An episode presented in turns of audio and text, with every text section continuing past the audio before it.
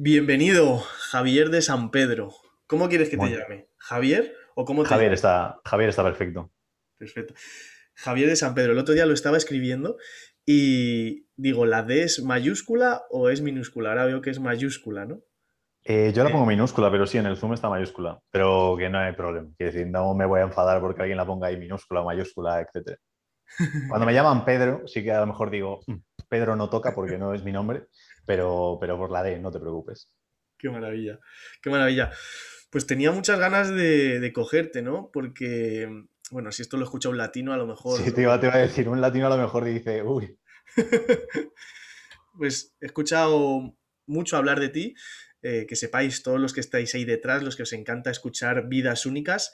Es una persona que yo la conocí en un evento que se llama Creators y bueno, en ese evento la verdad que fue para mí de los que más destacó, ¿no? Con mucha autoridad, él habla muy tranquilo, luego me ha contado que trabajó de administrativo, entonces se nota que es organizado y una persona organizada que también le gusta la belleza ¿no? y el estilo, pues yo me quedé bastante impactado por, por, por la elegancia con la que hacía las cosas. Y con el tiempo descubrí que no solamente hacía las cosas elegantes, sino que era una persona muy cercana, muy cercana y que le gusta mucho tratar con personas y por eso pues disfruta tanto de los negocios y ahora preguntaremos a ver eh, cómo fueron sus inicios en todo esto. Nos ha dicho que empezó hace cuatro años, tiene 28 y bueno, se dedica al marketing, se dedica a que las personas facturen más de forma orgánica. Entonces, alguno de mis clientes eh, me han dicho, compra a Javier de San Pedro o te compro a ti. Así que también somos competencia, pero es competencia muy sana, porque personas así como vais a conocer, pues son, es realmente especial tenerlas en este mundo. ¿Qué tal la presentación, Javier? ¿Te ha gustado? perfectísima, perfectísima. Ha sido, eh, fuera bromas, ¿eh? Queda como de muy de pelota, pero de las mejores eh, presentaciones, porque ha quedado natural. Que a veces algunas quedan muy como de libro y es un poco rollo. Esta ha sido como muy natural, muy bien. Qué guay. Es lo que, lo que he percibido. Le, aquí donde le veis, Javier es un verdadero crack, o sea, en España también hay que decir que es un referente y, y bueno, nada más que veáis su Instagram, cómo lo cuida, cómo lo trata y las personas cómo hablan de él, ¿no? En todas las conversaciones de emprendedores, emprendimiento digital, dices Javier de San Pedro y le conocen. Así que hoy le vamos a conocer más profundamente, no solamente en el ámbito eh, más superficial, que es lo que se ve en las redes, sino qué hay detrás de Javier de San Pedro en esos inicios. ¿Por qué, por qué empezaste a emprender? ¿Qué es lo que ocurría? Eh, vale, cuando has dicho que soy organizado, más o menos, pero hay en cosas que a veces no. Y sí que he sido, me decías tú, he tenido mi etapa rebelde. eh, yo creo que voy a tener esta etapa toda la vida y siempre me he llevado fatal con la autoridad y con el hecho de seguir normas, sobre todo cuando consideraban a veces que eran un poco absurdas. También es cierto que a medida que voy madurando, me voy dando cuenta de que hay muchas normas que yo puedo considerar absurdas y que con el paso del tiempo digo, tienen sentido. Pero cuando, cuando hice prácticas en la universidad, eh, ya me di cuenta que tenía que seguir normas y yo pensaba, había, esto te hablo de llegar a una empresa y la primera semana decir, Buah, aquí lo hacen todo mal, yo lo haría todo esto de esta manera. Y es eh, la absurdez de, de, un chaval de 19 años decir, yo puedo coger y cambiar una empresa que lleva 20 años funcionando así y hacerla de manera diferente. Entonces ya en ese momento era como, uff, eh, llevo muy mal el, el, hecho de seguir órdenes, el hecho de llevarlo y siempre he trabajado por necesidad. Nunca he encontrado un trabajo que diga, Buah, ¿cómo disfruto de este trabajo? Que luego es algo que he intentado transformar. Luego en la agencia he intentado que la gente cuando trabaje que disfrute trabajando conmigo, pero yo nunca encontré un trabajo que me hiciese disfrutar y entonces dije, oye, pues tendré que buscar eso del emprendimiento por ver a Garibí y a cuatro más que decían el emprendimiento es la hostia, tal y cual, que también te lo venden como una ilusión fantástica y luego que tiene un montón de cosas que son una mierda. Pero sí que es cierto que, que, tenía esa ilusión de decir, ostras, pues igual mi camino es el emprender. Y la verdad es que no me arrepiento, que ahora me va bien, que estoy contento. Pero fue un poco por, por el odio o el rechazo a la autoridad y a seguir normas que decidí ir como por mi cuenta. Qué bueno, qué bueno. Interesante, porque yo a mí me pasó que yo Sí, la autoridad no me gusta mucho porque también es un poquito rebelde, como tú dices. Yo pintaba grafitis de pequeño, me... porque, bueno, esa adrenalina, ¿no? Que muchas veces uh -huh. buscamos. Y, y, es interesante cómo eh, tú cuentas lo de la autoridad, ¿no? Porque un montón de emprendedores, tú, en cuanto empiezas a emprender, como ya no te puedes plantear tener un jefe. Es como algo es, me quedo debajo de un puente, yo lo prefiero, a tener un jefe. porque sé que salgo adelante aún así. ¿Cómo, cómo ves eso? Eh, lo veo, es decir, empecé así y luego me he dado cuenta de que a veces hace falta un jefe, ya seas tú mismo o sea otra persona. Y muchas veces cuando busco un coach o busco un mentor, a veces por un poco de esa idea de jefe de que te diga un poco lo que tienes que hacer. Y luego intento, tengo tanto a Flavia, que es como, no le, no le quiero llamar secretaria porque es mucho más que eso, pero un poco eso, que es la que se encarga de meterme caña también. Y luego yo a mí mismo de tener esa figura como si fuese tercera persona de otro Javier más autoritario y decir, oye Javier, ponte las pilas y curra. Entonces sí que me hace falta un poco de esa idea de jefe, pero sobre todo eh, creo que es más sentir que estoy haciendo cosas que me repercuten bien a mí mismo, no que estoy trabajando para que eso repercuta en otra persona. Que es, creo que es el principal cambio que he hecho en la empresa, que los empleados no trabajan para mí, trabajan conmigo y que cuanto mejor trabajen y mejor les vaya, mejor les va a ir a ellos también. Y notan que el buen resultado les afecta de manera directa a ellos también. Entonces creo que ha sido mucho por el hecho de crear cosas y sentir que cuando creo algo repercute positivamente a mí. También si la liamos repercute negativamente, en este caso solo para mí, pero sentir eso, que, el trabajo tiene sentido, que me esfuerzo y que ese esfuerzo me da un beneficio y no solo me da un sueldo. Joder, veo que tienes unos valores, o sea, brutales, ¿no? Porque dices, si hay algo negativo, repercute solamente negativamente a mí. Y yo conozco a otros emprendedores que crean otros modelos de empresa, no les voy a nombrar aquí, pero es para si una persona no hace nada o está tal, todo deja de funcionar, no es que el, sabes, todo se regula, ¿no? Tú les como que les arropas también a esos, esas personas que tienes para que estén seguras contigo. Por, ¿De dónde vienen esos valores? Em, no lo sé, es que me, parece que es un poco como lo justo y em, sobre todo porque el tema de castigar creo que hay que ser consciente de los fallos, pero el tema de castigar, si algún empleado, por ejemplo, comete un error y yo le castigo, le humillo o cosas por el estilo, lo que consigo realmente es que la próxima vez que cometa un error hasta lo esconda. Entonces prefiero que lo antes posible, es decir, no le voy a decir, joder, muchas gracias por cometer un error, pero sí que voy a decirle, oye, gracias por comunicarlo, vamos a ver cómo lo podemos solucionar. Y sé que si le agradezco y le doy esa posibilidad de que pueda comunicar en lo que se equivoca o los errores lo antes posible, se van a solucionar lo antes posible y sobre todo mm, esa persona no va a sentir miedo o rechazo o incomodidad por el hecho de decir, oye, la he liado y tampoco va a buscar liarla, que a lo mejor puede pensar alguien, Buah, pues entonces la pueden liar libremente, no. Y sobre todo por el hecho de, mm, de que si alguien comete un error y, por ejemplo, lo despides, porque ha habido gente a Flavia la pongo muchas veces de ejemplo, la quiero con locura, pero ha tenido errores que han costado pues hasta decenas de miles de euros el más, el más fuerte. Yo sé que si le digo, oye, le has liado mucho, a tomar por culo, vete a la calle, eh, cuando llegue la siguiente persona va a volver a cometer esos errores. Sé que Flavia ese mismo error concreto no lo va a volver a cometer. Si lo volviese a hacer varias veces el mismo error concreto, le diría, oye, aquí está pasando algo y a lo mejor lo está haciendo hasta a propósito y toca irse. Pero si despedimos a alguien porque comete un error y metes a otra persona, esa otra persona probablemente también lo cometa. Entonces te aseguras de que esa persona, si trabajas bien ese error, no se va a volver a cometer. Y estás trabajando por construir una persona. El problema que veo en muchas empresas, sobre todo de prácticas, que muchas veces la gente me dice, tal, puedo hacer prácticas gratis o lo que sea, o esto, y digo, no, porque no me sirve nada, porque a mí me cuesta mucho esfuerzo. Es decir, de Carla, ahora la ve gente a Carla y dice como, guau, qué impresionante, tal igual. Carla llegó y empezó, pues como empecé yo, sin tener ni idea de casi nada. Y a raíz de eso se ha ido construyendo. Para mí, Carla ahora vale 100.000 veces más de lo que valía cuando empezó. Entonces, lo que quiero es que se quede mm, el mayor tiempo posible. Por lo tanto, lo voy a tratar de la manera en la que ella se encuentre mejor para que se quede lo máximo posible. Y sé que va más arropando, como dices, que luchando o peleando o castigando o haciendo. Creo que es más refuerzo positivo y poder trabajar en común los errores. Interesante, muy interesante. Eh, el otro día hablaba con un, con un emprendedor, un empresario también, y decía que el equipo es importante que tenga una tensión, ¿no? Una tensión sostenida, una tensión, y esta persona es mucho de, procesos, mucho, de eh, cuanto más te estén apretando, más mejor caldo va a salir, ¿no? Y más rico va a estar, ¿no? Y ahora vengo de una reunión con el equipo y una persona del equipo le encanta también esa, filosofía.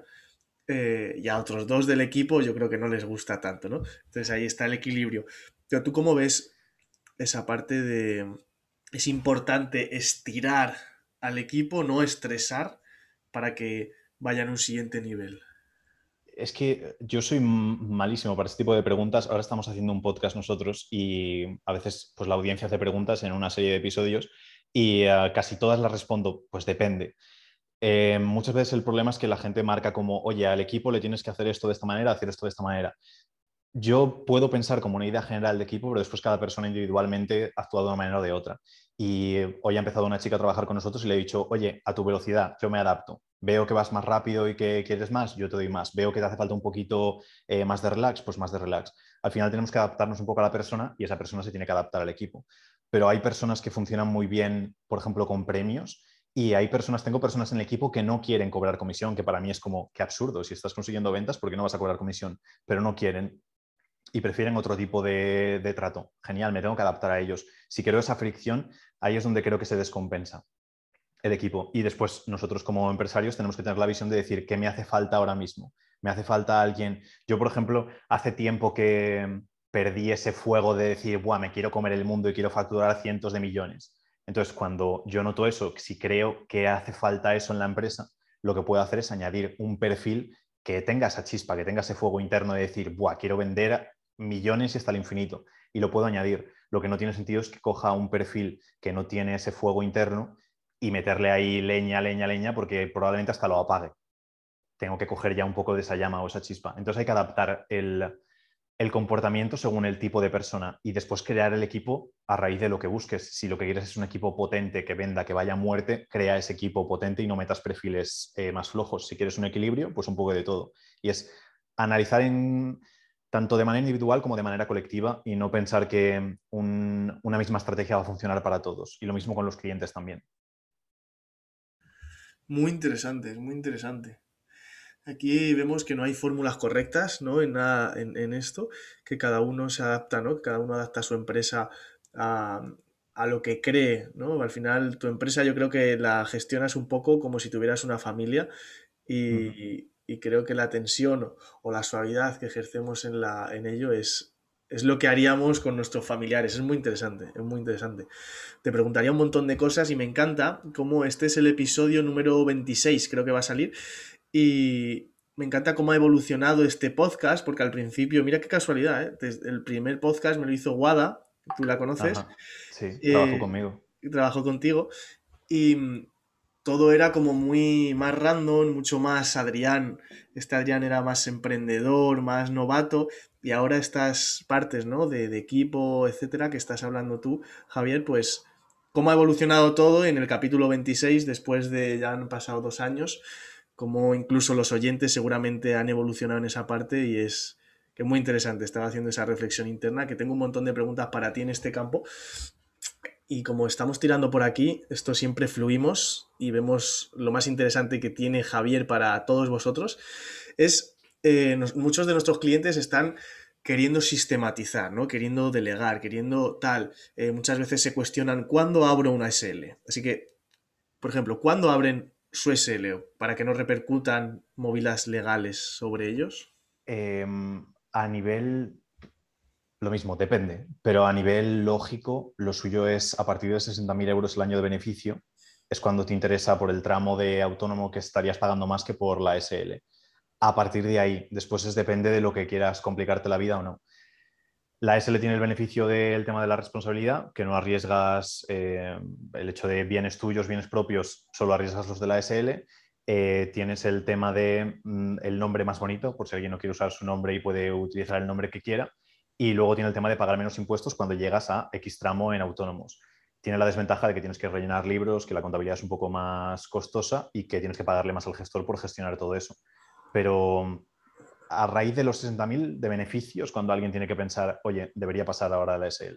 De beneficios, o sea, 60.000 de beneficios. Sí, porque va por tramos la facturación en España. En otros países, sabe Dios. Pero a partir del tramo, eh, ya te digo, lo digo de memoria, pero creo que sí, a partir de 60.000 es cuando ya el tramo resulta más caro en, ah, como autónomo que como SL.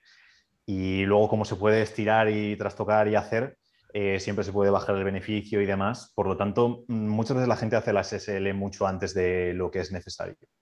Claro. O sea, quitando impuestos, eso es lo que te, el, lo que te quedas, tienen que ser 60.000. Quitando gastos. a raíz de esos, claro, esos 60.000 de beneficio tú tienes que tributar y hay diferentes tramos en España. Entonces el autónomo tiene como X tramos, no me lo sé de memoria porque no me digo a esto, pero a partir del tramo de 60.000 En la SL creo que pagas 20, 25, algo así, y en autónomos te toca pagar un poquito más. Es que autónomos si mantienes llega un tramo en el que tienes que pagar prácticamente la mitad.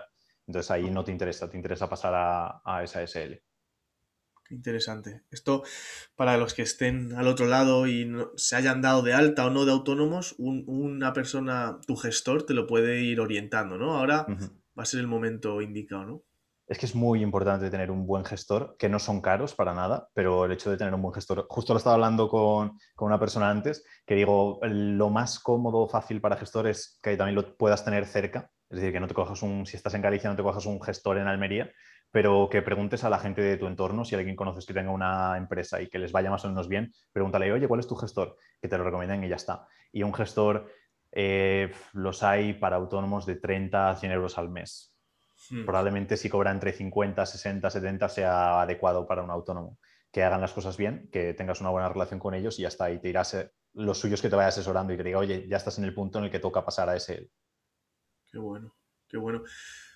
Em, y luego también hay una parte muy interesante, ¿no? Que es eh, la que si quieren tomar acciones legales unos clientes porque no han estado contentos y te quieren demandar, que por muy bien que hagamos las cosas, eh, hay veces que que bueno, pues se pueden liar sin querer. Creo que esa parte, si estamos dudando en hacerla o no, esa, la SL o, la, ¿cómo es? O la SC, ¿verdad? También es, eh, interesante. Sí, eh, la sociedad limitada unipersonal, SLU, porque luego está la, eh, la SC, debe ser sociedad con... no lo sé ahora. sí, pero sí que tienes la, la, unipersonal para una única persona y sí que te quitas el tema de la responsabilidad, por si, por ejemplo, eso, cogieses. De todas formas, lo cambiaron hace unos años, ya creo que hace bastantes años, porque la gente se creaba una sociedad, mm, podía hacer un poco lo que sea, luego cerraba la sociedad y se perdía. Ahora si, si vas a juicio con la sociedad y has hecho algo como negligente, sí que te puede afectar también a tus bienes personales. España es un poco eh, rollo para eso, no lo veo mal esa parte, pero aún así que aunque sea de responsabilidad limitada, es entre comillas. Si haces algo negligente, como, yo qué sé, imagínate pedir un crédito al banco y luego decir no lo pago porque no me apetece cierro la sociedad y ya está. No, ahí te tocaría pagar a nivel personal también. Ah, claro, claro. Sí, o sea, hay con los clientes, sobre todo en este mundo digital que es tan abstracto, cerrar contratos donde no os pilléis los dedos y si yo ahora mismo he incorporado, incorporado al equipo una persona que lo que se está enfocando es en, en hacernos los contratos, en preguntarnos, ¿este está bien? Oye, por aquí puede ocurrir esto, puede ocurrir lo otro, porque, bueno, estamos viendo que, que cuando hay un crecimiento exponencial de algo es muy, muy importante. Sí, escuché, ya no recuerdo quién lo decía, pero decían que incluso las empresas cuando llegan a cierto nivel, ya estoy hablando de millones y millones, que les hace falta un departamento de, de un departamento legal simplemente para las que hay empresas que se dedican a ponerte denuncias por cualquier cosa y a lo mejor cogen, revisan tu web, ven que no tienes bien la no sé qué de cookies, eh, genial, te demando, si no pagas tal o lo que sea. Y ya tienes que tener un departamento legal para atender todas las demandas de lo que sea. O una persona que pasa por delante, se tropieza con algo tuyo y te denuncia por tal cosa. Entonces hay que tener cuidado en el tema legal. En un inicio creo que tampoco nos tiene que obsesionar, por si alguien dice, joder, pues yo quería empezar a emprender y, ostras, me estás diciendo eso. No, que tampoco se vuelvan loco. Que el tema legal pues interesa a lo mejor en vuestro punto que ya estáis en un nivel más avanzado o ya para niveles incluso muchísimo más altos. Que tampoco nadie se desanime por el hecho de decir, hostia, me van a caer demandas e historias. no hemos tenido ninguna en, en, cuatro años, entonces que no se preocupen. No, no. Cuando los tickets sí sobrepasan eh, una cantidad interesante, 6.000, llegan a 10.000 y empiezas a meter equipo, yo creo que antes de, o sea, filtrar muy bien el equipo, enteraos perfectamente qué es lo que hace la persona que tenéis en vuestro equipo, entender cuál es el rol, no vale terciarizar y ya está, ¿no? Tenéis que saber, porque ahí somos responsables y, y, ahí es cuando van a ocurrir las cosas bien, ¿no? A nosotros, por ejemplo, una cosita que nos ocurrió, eh, han estado, bueno, lo decimos aquí abiertamente, ¿no? Nos han estado a punto de demandar por 40.000 euros, no será mucho para algunas personas, em, y para otros será muchísimo. Y hemos aprendido que eso no hubiera pasado si hubiéramos tenido un filtro de, entender perfectamente quién es, porque esto lo generó un proveedor, ¿no? Un proveedor nuestro, le metimos al equipo y generó pues esto. Entonces, filtrar muy bien, esto nos ha hecho filtrar muy bien al equipo que llega a nosotros, saber exactamente qué es lo que hacen, cómo lo hacen, y no solamente a nivel técnico, sino, sino en relación con el cliente, porque aquí la cagada no fue lo técnico, sobre todo, fue la parte de relación con el cliente, que, que, bueno, eh, cuando hay arrogancia en una persona y las cosas no están bien, pues bueno, el equipo tiene que ser humilde y tienes que agachar la cabeza con el cliente porque el cliente es el que te está pagando y queramos, no tengan jefe los emprendedores, pero el cliente es importante que sintamos que es un poco nuestro jefe para crecer y para ser humildes, ¿no? En esa parte. Entonces, ¿cómo? Yo te quiero preguntar a ti, Javier, la parte, ¿cómo seleccionas al equipo? ¿Cuál es tu proceso de selección? Eh, mi proceso de selección es un poco extraño. Han llegado todos por Instagram, yo creo, o recomendaciones de otras personas. Entonces, eh, yo lo que hago cuando antes ponía típico anuncio en LinkedIn, en tal, en cual, para buscar gente, eh, y luego me di cuenta de que aprovecho que tengo Instagram, tengo una gran comunidad y los últimos, las últimas tres contrataciones han ido todas de Instagram, de subir una historia diciendo busco este perfil, eh, si alguien está interesado que me escriba y llegan un montón de solicitudes, gente que recomienda a otros. Entonces, el último chico de vídeo que he cogido, por ejemplo, es eh, referido o referencia de un anterior empleado que he tenido. Eso para mí sirve muchísimo. Entonces, cuando vienes referido por medio de alguien, mm, yo para mí ya subes 50 escalones. Pero después me centro mucho en, ah, en el trabajo previo que haya, que haya hecho la persona. Sé que es duro porque eh, dicen, joder, es que no puedo tener experiencia cuando eso. Sí que puedes, porque puedes crear cosas para ti mismo. Entonces, por ejemplo, Pablo, que es una de las últimas contrataciones que he hecho, que es con el que voy a hacer el podcast, estudió periodismo, después estuvo trabajando en la radio, tal y cual. Genial esa parte de experiencia, pero luego por su cuenta se creó un, canal de Twitch, ha estado haciendo streamings, ha hecho entrevistas muy chulas con gente muy guay y eso lo ha podido hacer porque él se lo ha currado. Entonces yo se lo valoro 150.000 veces por encima de el que haya trabajado en tal sitio o en tal otro. Entonces me centro mucho en el trabajo previo que haya hecho la persona porque si se asemeja mucho a lo que va a hacer después para mí, ya sé que eso lo sabe hacer y, en la calidad en lo que puede hacerlo. Entonces, lo que haría para las personas que dicen, oye, pues me gustaría trabajar con X, que intente hacer aunque sea por su cuenta para lo que va a ser contratado después si no tiene experiencia hecha. Y después yo lo que hago es siempre contratar muy rápido, pero también despedir muy rápido si veo que hace falta. Ha habido gente que me ha durado dos semanas, el récord creo que fue una semana y algo, porque ya veo mm, que no entra en la dinámica o que no tiene la energía o que no se asocia también al equipo como otras personas pero después en la entrevista me centro mucho en la persona. Yo es que al final siempre pienso que un buen empleado se hace, pero una buena persona no, o que es muy difícil crear una persona buena. Entonces contrato a la persona y luego al empleado ya lo voy construyendo. Se tarda un poquito más, es un poco más rollo, pero, pero al final acabo con gente muy buena. Eso es largo plazo. Qué bueno, qué bueno. Es muy interesante a nosotros este fallo que tuvimos nos ha repercutido gratamente porque ahora, hostia, hemos hecho eh, un 150% en el siguiente lanzamiento gracias a seleccionar más, ¿no? A, seleccionar un buen equipo, que eso es la hostia. O sea, yo estoy enamorado, es que acabo de salir de una reunión, Javier, con ellos y les veo y digo, tío, o sea, es la hostia tener un equipo que, que todos remamos fuerte hacia adelante, ¿no? Es, es interesante. Y luego, eso pasaba, ¿no? También que tenemos un buen equipo en la delantera, eh, son unos tiburones en las ventas, en el marketing, pero hace falta tener un equipo atrás en la estrategia, en la solidificar los procesos, em, que eso pasa, ¿no? Nos enseñan a... Nosotros estábamos al revés y ahora estamos como reajustando la parte de adelante. Ah, sí, qué curioso. Sí, antes solo vendía yo y nadie del equipo lo hacía y éramos todos muy buenos a nivel estratégico. Ahora estamos al revés, todos están vendiendo. Yo prácticamente ya no estoy haciendo llamadas de venta, ni reuniones de venta, ni nada, para que ellos también fomenten. Y está yendo todo mucho más fluido y mucho mejor. Y me gusta que entiendan todas las partes, cómo funciona cada una de las partes del negocio. La vayan a hacer o no, por lo menos que sepan lo que conlleva. Interesante. Un día ya en, otra, en otro sitio nos puedes ahí sacar las tripas de tu negocio, sería la hostia, porque, hostia, se nota que hablas con mucha claridad, mucho orden, has probado muchas cosas, no tienes miedo a... pero se nota que, hay llagas en, tus palabras porque hablas con autoridad y con tranquilidad. Vamos llegando al final de la entrevista y quedan pues dos preguntas, ¿no? Antes le contaba a Javier, me encanta generaros expectativa en la pregunta del final. Algunos me dicen, Adrián, ¿qué me vas a preguntar? ¿Qué va a ser esto? O sea, la gente no sé por qué me teme cuando soy un cacho de pan. No sé por qué.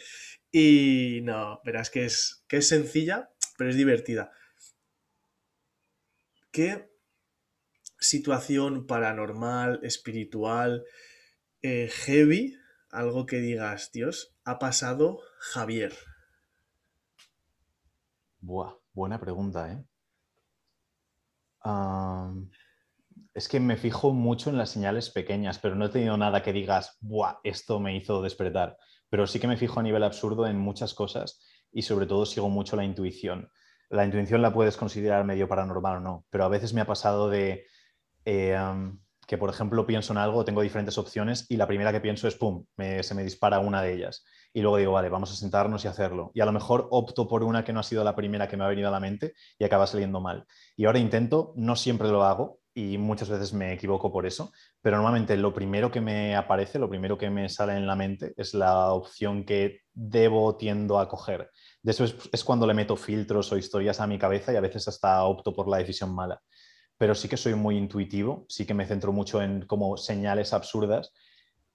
Y así lo más paranormal viene ligado a un libro a Reality Transurfing que me gustó muchísimo y lo aplico mucho, y em, que decía que te fijes en cuando ves cosas que se consideran que son malas señales, por ejemplo, un gato negro, y que digas, vale, tengo que cambiar algo de lo que estoy haciendo porque no está bien. O cuando veas algo que te choca, algo en la realidad que dices, uff, esto me ha chocado mucho, que pienses, vale, tengo que cambiar alguna cosa al respecto. Pero no tengo nada así paranormal como para darte que digas, ¡buah, qué guapo! Bueno, bueno, o sea, es interesante lo que has dicho de la parte em, que la primera cosa que te salga, que es eso, hacerlo, es interesante. Aquí se ve un montón las personas cuando somos más racionales, ¿no? Cuando hay personas más espirituales.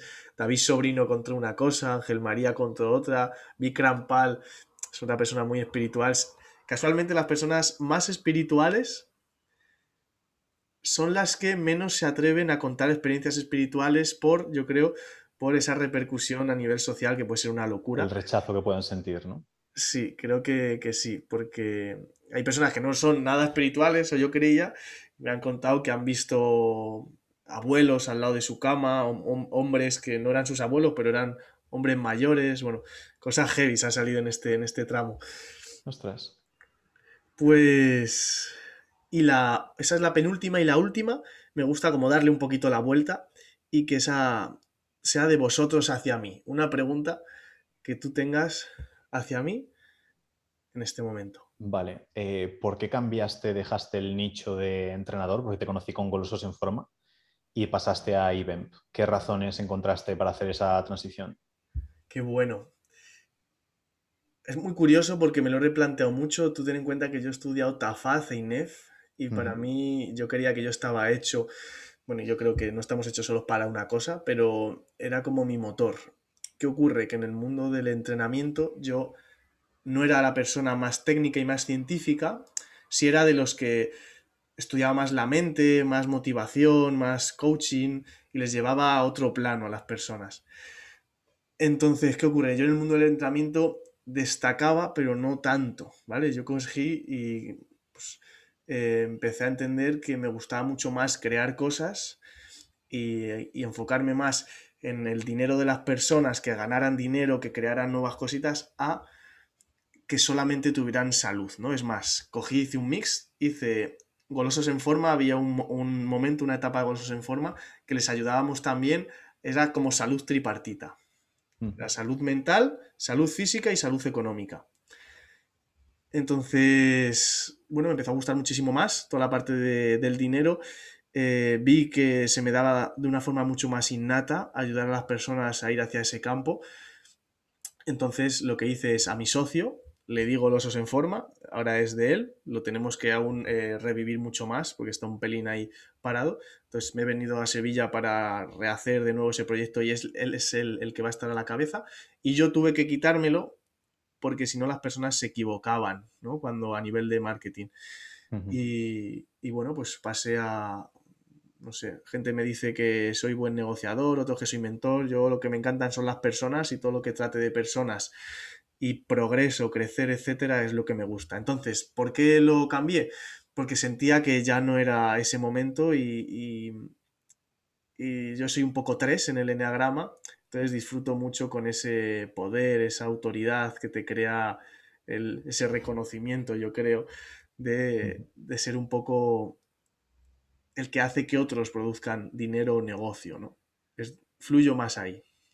Está muy, criticado en el mundo del entrenamiento. Me han criticado mucho, porque yo me juntaba con personas de gente del equipo de Power Explosive, gente muy potente, y siempre era el raro, el que este, mentalidad, si estos todos son artículos científicos que hace a este hablando de estas cosas, hasta que, bueno, de repente estoy en un mundo donde la gente valora de verdad esa mentalidad y, me, encanta el rugby, me encantan los deportes de riesgo, entonces eso aplicado a los negocios es interesante. Y ahora con mi socia Priscila, es como ella es ese amor, esa tranquilidad, esa motivación y yo soy esa presión, esa exigencia. Y entonces, no sé, Dios, el universo, como cada uno lo quiera llamar, me está enviando por ahí, pero también me está haciendo que revise muchísimo todo el rato, porque creo que en este mundo también hay bastante humo, yo creo que tú también lo sabes, y que creo que los mentores o las personas que ayudamos a otras a generar negocios nos tenemos que estar revisando constantemente si lo que generamos es bueno para la otra persona, filtrar a los clientes, etcétera. Entonces ahora es esa tarea la que estamos eh, cogiendo, ¿no? Que todas las personas que entren, quitar, intentar quitar todo ese humo de, del mercado, que también es importante. Así que bueno, el por qué, porque estoy más cómodo en este campo y me sale. Es una maravilla. Hay dinero en todos los ámbitos, entonces coger uno que disfrutemos. Había una frase por ahí que me gustaba mucho que era eh, que algo mm, te guste no quiere decir que te vaya a funcionar, por lo tanto, mm, haz que ese intento sea algo que te funcione. Que a veces la gente se mete en un nicho o una forma porque dice, bueno, o eso, decir, voy a sacarme esta oposición porque saquen muchas plazas. Y es, da igual, puedes fallar también en esas salgan muchas plazas, ¿no? Por lo menos coge algo que te guste. Entonces lo mismo con el emprendimiento. Aunque incluso aunque ganases más dinero con golosos en forma o lo que sea, mm, te puede ir súper bien con esto, te puede ir súper bien con lo otro, te puede ir súper bien con algo completamente diferente. Entonces por lo menos disfrutarlo. No, no, que al final es lo que te apasiona, ¿no? Porque cuando hay baches en algo que te apasiona, los superas, ¿no? Pero llegó un momento que dejó de apasionarme. Golosos en forma y yo ganaba, ganaba bastante bien. Yo ya delegué eh, teníamos ticket de 2.500 euros, tenemos, a 230 euros la hora, 12 sesiones, y este, tenemos un sistema que está súper bien estructurado, que es lo que queremos ahora sacar. Pero esa pasión estaba más en generar negocio, estructura, equipo, eh, crecimiento, empresa, multinacional, a más que las personas tuvieran un gran físico, que eso, bueno, pues ahora lo hace el equipo. Entonces es... Y que si te sigue gustando, siempre puedes hacer una competencia de Power Explosive o de marketing para entrenadores y estas cosas. Totalmente, ¿eh? empecé por ahí. Pasa que estoy un poco quemado del nicho de los entrenadores porque todos se la están midiendo continuamente y el ego es como tú bien y ese mal y, me cuesta un poco ya ese campo de, de, que se sienten todos los putos amos y nadie se atreve a innovar. Esa no, no me apetece mucho. Bueno, pues perfecto. La espiritualidad también, me he metido en espiritualidad y creo que es el 60-80% de mis resultados hoy en día es gracias a esa espiritualidad y mm. necesito la razón, pero yo creo que quien usa mucho la razón siente que la razón no es suficiente. Ahí tenemos que ir a un siguiente nivel de, y la espiritualidad es interesante. Así que un placer, Javier. ¿Dónde te encontramos? Yo quiero traerte otra vez más, a ver si me lo permites, pero como nos vamos a quedar con las remas. Eh, tenemos 150 millones de sitios, pero mm, a raíz del el Instagram de Javier.de San Pedro eh, sale todo lo demás. Entonces, Javier.de San Pedro, y ahí pueden echarle un vistazo al resto. Luego ya tenemos cuenta de la agencia, newsletter súper chula y demás, pero a raíz de ese Instagram encontrarán todo el resto. Seguirle. Es la hostia la delicadeza con la que hace los posts y te genera mucha paz en un mundo que a veces parece que, que hay que ir atropellado él hace que, bueno, ya vais a ver sus historias, vais a ver gallinas, césped y su sobrina por ahí en, un columpio, así que es una persona, además de que genera resultados, muy, muy humilde en todo este, muy humana. Así que muchas gracias, Javier. Muchas gracias a ti, Adrián, por traerme. Y un abrazo a todos. Un abrazo, familia. Vamos a por más vidas únicas. ¿La estás creando ya?